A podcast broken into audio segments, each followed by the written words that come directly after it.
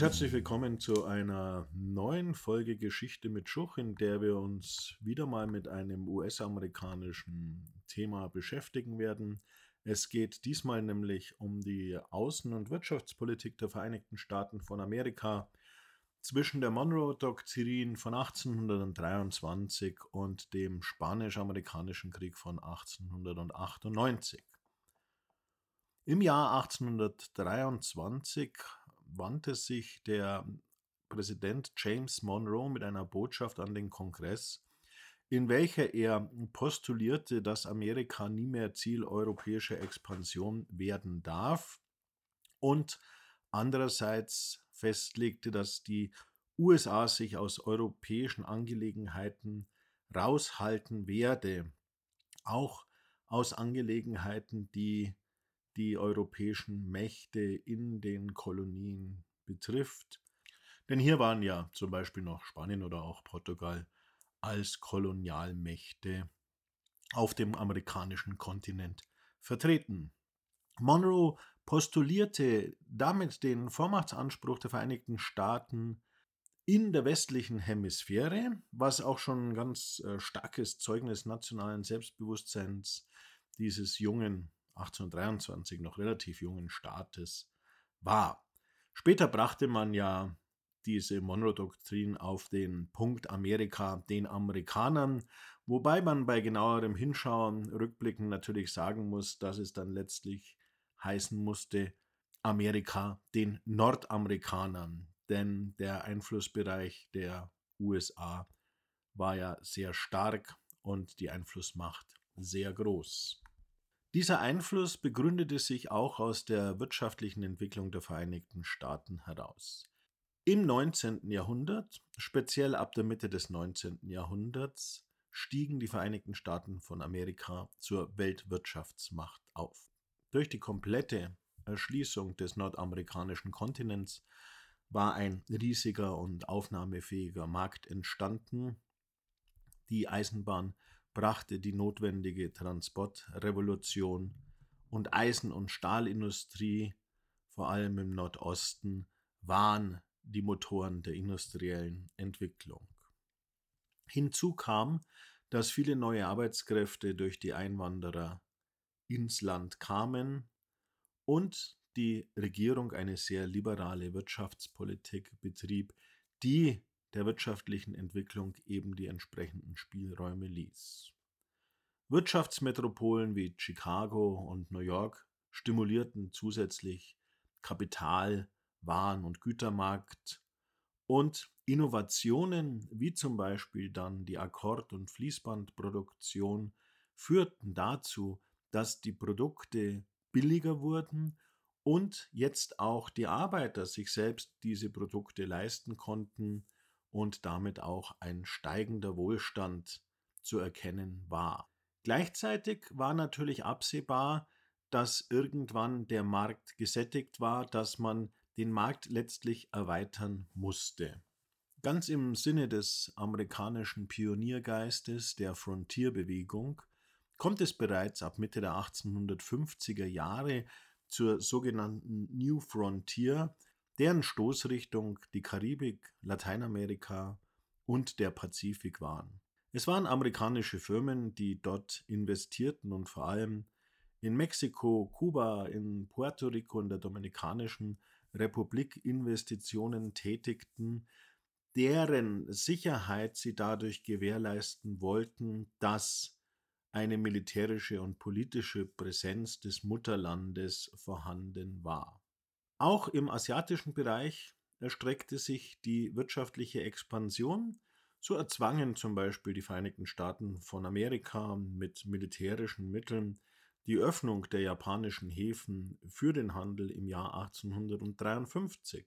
1867 kam es zur Annexion der Midway Islands und zur Errichtung eines Militärstützpunktes dort.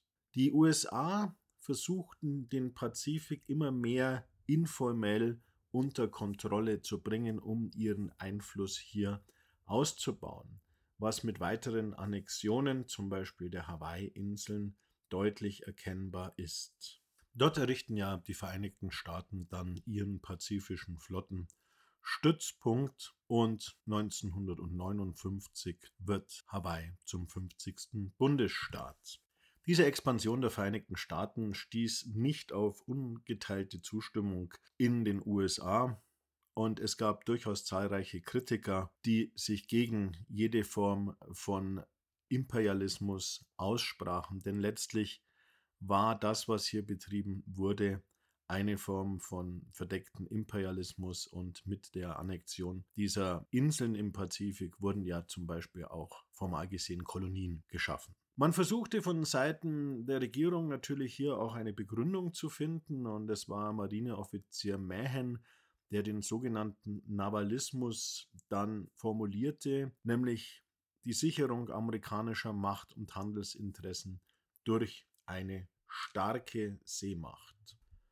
Und dieser Navalismus wurde eben zum wirtschaftlichen Credo erhoben, denn nur wenn man eine solche Expansion habe, könne man weiter Wohlstand und Wachstum in den Vereinigten Staaten garantieren. Auch versuchten die Vereinigten Staaten von Amerika in ihrem direkten Vorhof, also in der Karibik, in Mittelamerika, ihren Einfluss in entsprechender Weise auszubauen. Und das führt dann letztlich auch 1898 zum Spanisch-Amerikanischen Krieg. Kuba war noch von Spanien abhängig, jedoch gab es auf der Insel eine starke Unabhängigkeitsbestrebung, die in den USA große Sympathien besaß und die von den USA unterstützt wurde. Und so entsandte dann der amerikanische Präsident McKinley auch ein Schlachtschiff, nämlich die Maine, nach Havanna, um zu verdeutlichen, dass die USA durchaus bereit wäre, die Unabhängigkeitsbewegung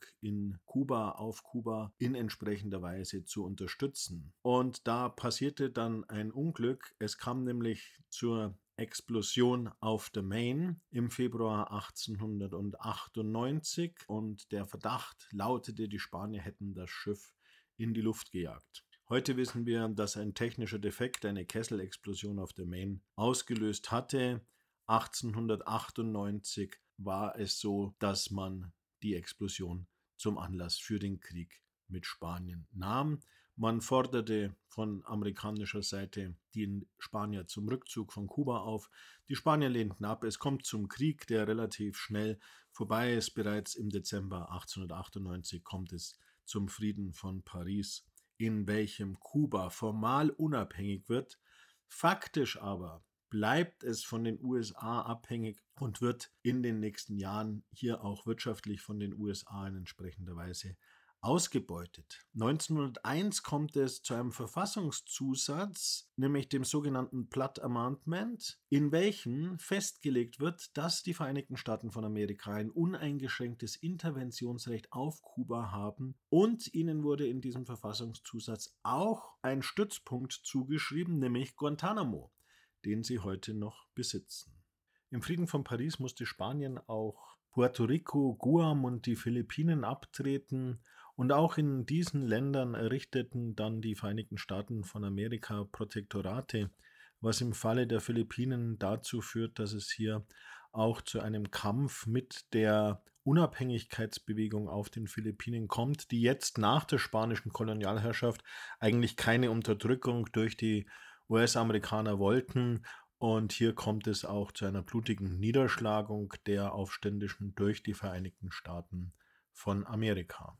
Auch wenn die imperialistische Machtpolitik in Karibik und Pazifik innenpolitisch stark umstritten war, wurde sie in den nächsten Jahren fortgesetzt und unter dem amerikanischen Präsidenten Theodore Roosevelt kommt es zu einer Big Stick Policy und das bedeutet, dass die USA sich als internationale Polizeimacht sehen, wobei international hier vor allem in dieser Zeit natürlich den Raum Pazifik und Karibik, Mittelamerika und Blickrichtung Südamerika umfasst. Die imperialistische Wirtschaftspolitik durch US-Unternehmen in diesen Bereichen stark zu und die USA versuchen gegenüber anderen Staaten, wie dann zum Beispiel auch China, eine Open Door Policy mit Gewaltandrohung, wenn nicht gar Gewalt durchzusetzen.